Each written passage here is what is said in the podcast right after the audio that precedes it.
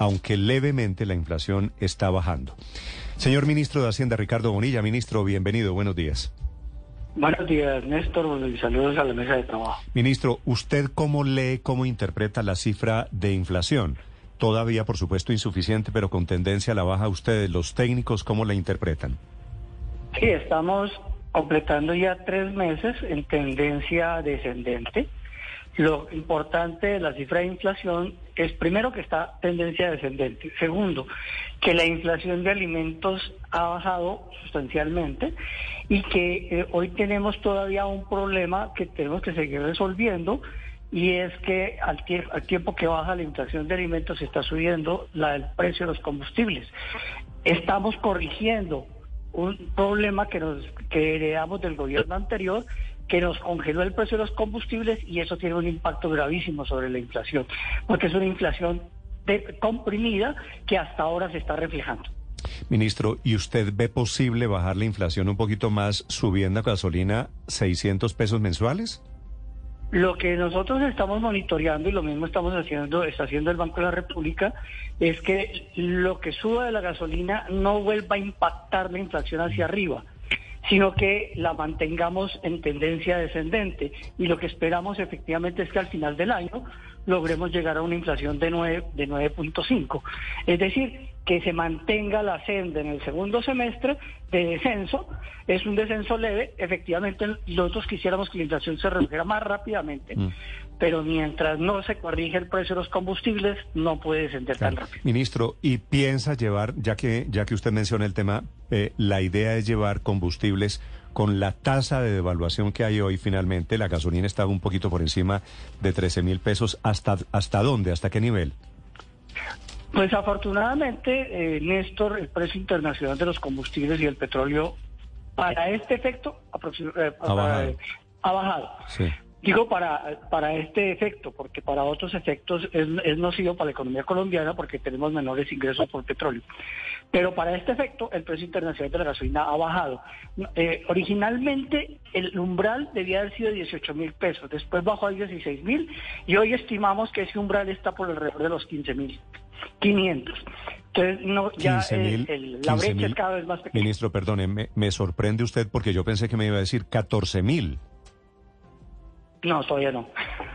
No, no, no. El, pero, ¿por qué, pero ¿por qué si, si, bajan los precios del petróleo y, y, se ha corregido el tema de la, de la devaluación? Hay cierta revaluación del peso colombiano en las últimas semanas. Sí, efectivamente hay cierta revaluación del peso colombiano. Estamos en una tasa de cambio más o menos estable, alrededor de 4.100, 4.200 en, en, ese, en ese rango. Eso es benéfico para el control de la inflación y también ha contribuido a reducir precios internacionales al pasar la moneda colombiana. Pero eh, todavía tenemos un umbral del precio de la gasolina que eh, eh, está alrededor de los 15 mil pesos. ¿15 mil 500, me dice usted? Sí, 15 mil, 15 Es que o sea, todavía, ministro, todavía, si sigue aumentando, hago esta, cuesta, esta cuenta rápidamente, usted me corrige si me equivoco. Si el precio de la gasolina está aumentando 600 pesos mensual, ¿cierto? Sí. Eh, y, y, estamos a dos mil y pico de pesos de llegar al, al precio ideal al que usted quiere, al que usted necesita. Eso quiere decir, todavía estamos... Que nos faltan todavía cuatro meses. Seis, no, ¿cuál cuatro meses? 6 por 4, 24. Sí, cuatro meses. Es decir, de aquí a finales de año, todos los meses subiendo 600 pesos. Eh, y ahí llegamos a 15 mil y pico. Esa era efectivamente la senda que habíamos planeado y que le estamos ya quitando un mes. Es decir, ya tenemos un mes menos. Mm. Ministro, ¿y usted cree que es posible controlar la inflación con gasolina a 15.500 pesos? Eh, el, impacto de la gasolina en la inflación es más pequeño que el impacto de los alimentos, es, una, es un impacto muy, muy limitado que hace que efectivamente lo que estemos monitoreando con el Banco de la República sea que no queremos un impacto hacia arriba, sino que se mantenga la senda descendente. Por eso, por eso estamos seguros que podemos llegar al final del año a una inflación de 9,5.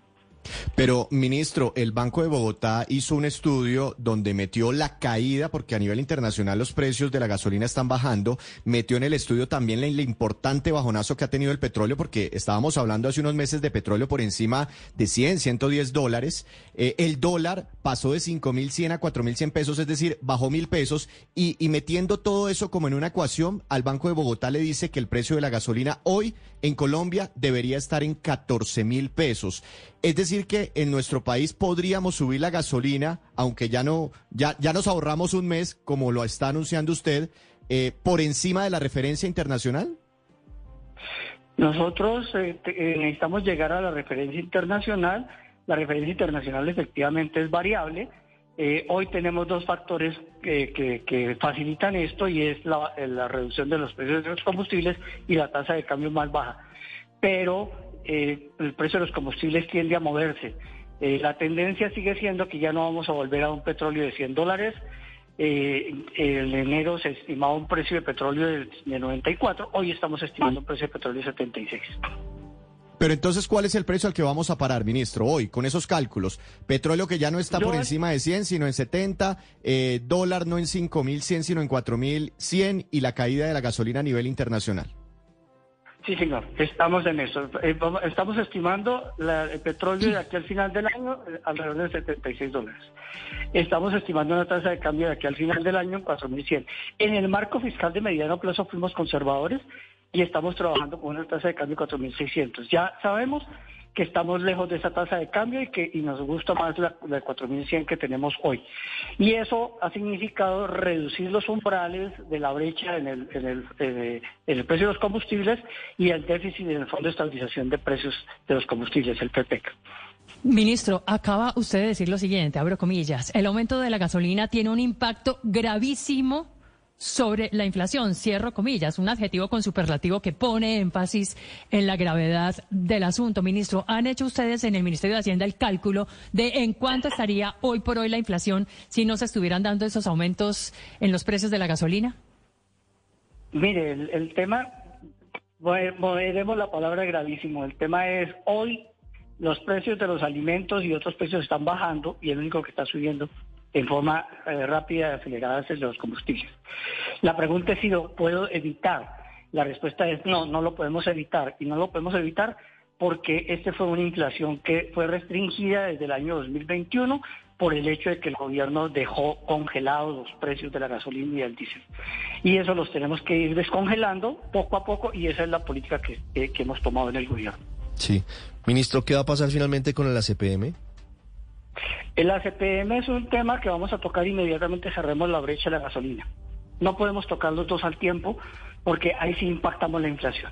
Entonces, eh, queremos revisar eh, primero cerrar el precio de la gasolina y ahí sí seguir con el precio del, diésel. ¿Por qué primero cerrar el de la gasolina?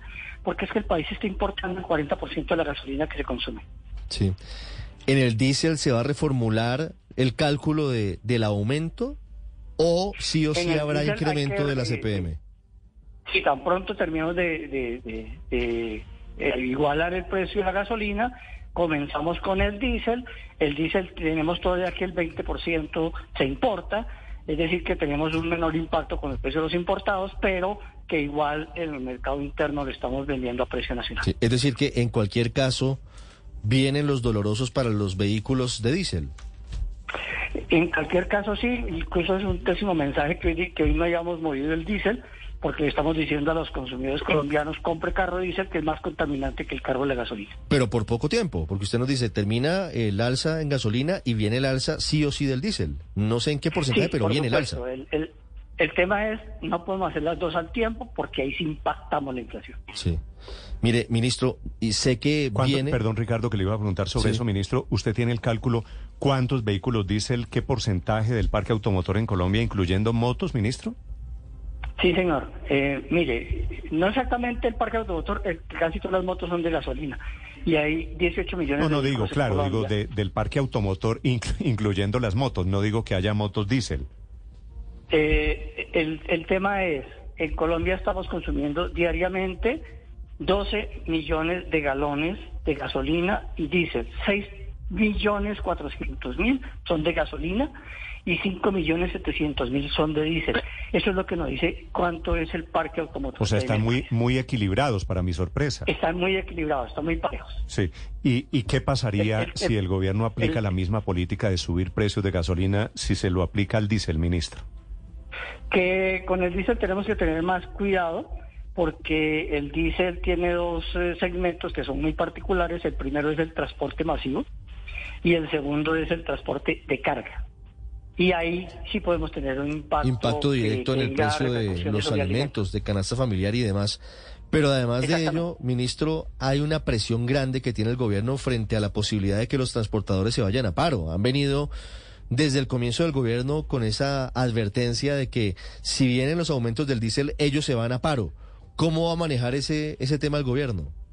Es un tema que estamos efectivamente socializando y el Ministerio de Transporte ha estado permanentemente reunido con ellos porque eh, efectivamente tenemos que buscar alternativas eh, y, primero comenzar a mirar aquellos consumos de, de diésel que impacten menos los alimentos para después eh, llegar a los alimentos. eso va a ser una política un poco más mm. demorada y, un poco más Pero eso eh, quiere... sopesada por los impactos. Ministro, eso quiere decir, termina de subir el precio de la gasolina a finales de este año, ¿cierto? En 15 mil y pico. Sí, señor. ¿El año entrante habrá aumentos en el precio del diésel? Sí, tenemos que cerrar efectivamente el déficit del Fondo de Estabilización del Precio de los Combustibles. Es que ese déficit acumulado son 70 billones de pesos, son cuatro reformas tributarias. Y ese déficit, si mientras no lo paguemos, no lo, no, no lo cerremos, ese déficit nos está cerrando el espacio para hacer políticas. ¿Y en qué, en qué niveles sube el diésel? ¿Más o menos al mismo ritmo de la gasolina de este año? No, está pensado eh, hacerlo con más, eh, más despacio por los impactos que tiene. ¿Más despacio y más poquito? O, Sí, más, más, despacio y más poquito, es decir, eh, alzas menos pronunciadas. Sí, ministro, eh, ¿usted está de acuerdo con una tarifa diferencial, por ejemplo, para los taxis, de lo que hablaron en la reunión con los taxistas de estos días? Eh, yo lo que estoy de acuerdo es que los taxis eh, equiparen su tarifa con las plataformas y que ojalá las plataformas, eh, los taxis, la mayor parte de los taxis de Bogotá ya, ya, trabajan con plataforma. Entonces uno se pregunta cuál es la tarifa del taxi, cuál es la tarifa de la plataforma y qué prefieren los usuarios, que son los que finalmente terminan utilizando el servicio. Y a los usuarios hoy les interesa más trabajar con plataforma. Sí, eso quiere decir, ministro, si lo entiendo bien, que los taxis tengan la... ¿Usted está de acuerdo con la teoría de la tarifa diferencial dinámica de tarifa los taxis? dinámica. efectivamente, eh, Uber entró y dejó una, una, una práctica. Eh, hoy la mayor parte de los taxis en Bogotá utilizan distintas plataformas. Mm. ¿Usted toma taxi o toma Uber, ministro? Yo eh, le, cuento, yo hace rato no cojo taxi ni cojo Uber, sin embargo sé que la tarifa es de 5.600 pesos. ¿Y por qué no lo hago? Porque... La mínima, la, mínima del taxi está en 5.600. La mínima del taxi sí, en 5.600. Ah, pero, pero, usted prefiere el Uber a los taxis? No, no, no, yo prefiero el taxi. Lo que estoy diciendo es nunca fui usuario de Uber y poco taxi, pero que yo acostumbraba a caminar al trabajo. Sí, ministro, eh, pero lo que hay eh, son batallas alrededor de cómo se percibe el servicio de taxis y cómo se percibe el servicio de estas plataformas, ¿no es verdad? Sí, señor. Sí. efectivamente, es un tema que, los taxistas tienen también examinar cómo se organizan mejor, porque yo hasta donde entiendo y hasta lo que he visto cuando cojo taxi, es que el, el señor del taxi me ofrece una dos y hasta tres plataformas. ¿Usted toma taxi vía plataforma? Yo tomo taxi a veces solicitado desde el apartamento y otras veces en la calle. Ah, todavía, todavía lo pide por teléfono, vean. Los unos, ¿se acuerda? Los unos. Sí. eso Pero el ministro todavía tiene teléfono fijo, eso, eso es noticia, eso, eso es también... No, no, yo no tomo por teléfono fijo, por celular. desuso. Por celular, dice, dice el ministro. teléfono fijo. Ministro, eh, ¿Cómo es el tema, ya que, ya que nos metemos en el tema de las plataformas, su propuesta de que las plataformas paguen un impuesto adicional, creo que es de 3%, que es el borrador del decreto que ha sido publicado? Ah, no, pero ese es, eh, es otro tema, es un borrador que efectivamente está comenzando a socializar la DIAN y que tiene que ver con desarrollar un artículo de la reforma tributaria que se relaciona con las plataformas internacionales y todas aquellas eh, empresas que tienen presencia representativa en Colombia. Eh, ya vemos en este caso plataformas tipo el Uber, el mismo Uber, o plataformas ¿Sí? plataformas musicales. Como Netflix y otras de este estilo. Pero ese es un borrador que ya la, eh, eh, la DIAN comenzó a socializar. ¿Y cuánto recogería, ministro? Usted tiene el cálculo a través de este nuevo impuesto. Es, es impuesto a ingresos brutos, ¿verdad? Este es un impuesto a ingresos brutos para aquellos, todo depende de si la empresa está declarando en Colombia o no está declarando en Colombia lo que es una retención en la fuente. Pero repito, en este momento es un borrador que se comienza a socializar. Pero, ministro, ¿por qué sobre el, el ingreso bruto de la, de la compañía? Porque, no sé, pensemos en, en una plataforma como Amazon. Eh, o sea, digamos, tendría que pagar un impuesto sobre el costo de, no sé, de, de los zapatos que me compré por Internet y eso se va volviendo muy grande para, para, para el comprador. Ese impuesto, si se llega a trasladar al, al comprador, ¿sería distinto un impuesto sobre, sobre las ganancias después de reducir costos? Son, dos alternativas. Si usted declara, efectivamente va a un impuesto sobre los costos. Si usted no declara, es una retención en la fuente. Sí, por supuesto. Esa es la, diferencia. Eh, eh, Néstor, me tengo que ir. Ministro, pero otra antes, de que no hablamos de la CAR. Sí, no, pero venga. Te sugiero, si quiere, que volvamos a hablar en el otro Antes de que se vaya. Para que miremos el informe de la CAR. Ministro, antes de que se vaya. La última, la última antes de que se vaya, a ver, Ricardo. Sí, la pregunta sobre lo que ayer dijo el Comité de Regla Fiscal y, y las los costos de las reformas del gobierno. Dice el Comité de Regla Fiscal, palabras más, palabras menos, que las cuentas parecen no dar. ¿Qué opina usted sobre eso? En realidad es un tema de interpretación de las cuentas, es que eh, nos olvidamos de dónde venimos. Venimos de una situación en la cual el país quedó con su nivel más alto de, más alto de endeudamiento, en de una situación en la que tenemos el, tuvimos el déficit fiscal más alto, 7.5, y que nosotros estamos bajando y entonces cuando la regla, cuando el comité de la regla fiscal nos dice estamos en el límite, es que estamos efectivamente bajando y la pregunta es si podríamos bajar más de lo que hay ahí previsto. El año pasado terminamos con un déficit fiscal de 5.3. Eh, eh, eh, este año debemos terminar con un déficit fiscal de 4.3 y lo que le dijimos a la Comité de la Regla Fiscal es que en el 2024 tenemos que estimar un déficit fiscal de 4,4, 4,5 por una sencilla razón, porque el, el, el perfil de vencimientos de la deuda más alto que, tiene, que va a tener el país en mucho tiempo en su historia está en el año 24 y está en el año 25. Tenemos que pagar un servicio de deuda altísimo y eso implica que si que, que cumplir con la regla fiscal señala, primero, que cerremos el déficit del fondo de combustibles y segundo, que paguemos el acumulado del servicio de deuda que está previsto. Mm. Ministro, gracias. Lo dejo salir a trabajar. Muy amable por atendernos. Eh, gracias, Néstor. Buen día. 8 de la mañana, 23 minutos. El ministro de Hacienda hablando de inflación, de costos de combustibles.